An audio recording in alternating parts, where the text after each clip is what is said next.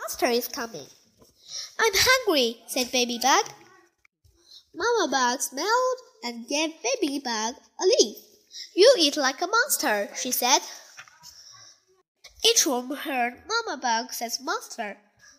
So he cried, Master, each for our lives. Each Inchworm tried to hide, but his bottom stuck out. When Toad hopped by, he said, Inchworm, is that you? Inchworm said, Shush, I'm hiding. A monster is coming. Oh no, said Toad, a horrible monster. Leap for our lives. Toad tried to hide too, but his head stuck out. Mouse ran by a mouthful of seed. She said, Toad, what are you doing? I'm hiding for a horrible monster, said Toad.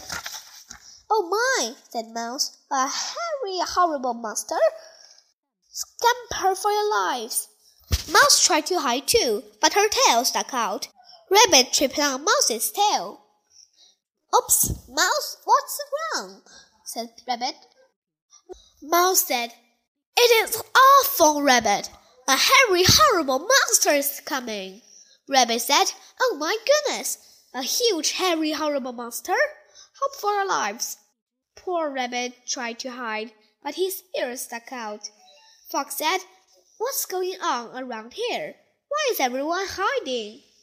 Rabbit said, Fox, don't you know? A huge, hairy, horrible monster is coming. Help me, yelped Fox. A hungry, huge, hairy, horrible monster is coming, and he dived in a hole. Baby Bug was chewing a leaf. She said, Hey, why is everyone hiding? A monster is coming, said Fox and Rabbit and Mouse and Toad and Inchworm. Fly for your life. Baby Bug looked this way and that. She said, I don't see a monster, but I'm so hungry I could eat a monster. Inchworm heard Baby Bug say, Eat a monster! He shouted. Have you heard? Baby Bug ate the monster! Hooray for Baby Bug! Everyone cried. Baby Bug was glad she was a hero, but talk about eating always make her hungry. Mama Bug smiled and gave Baby Bug another leaf.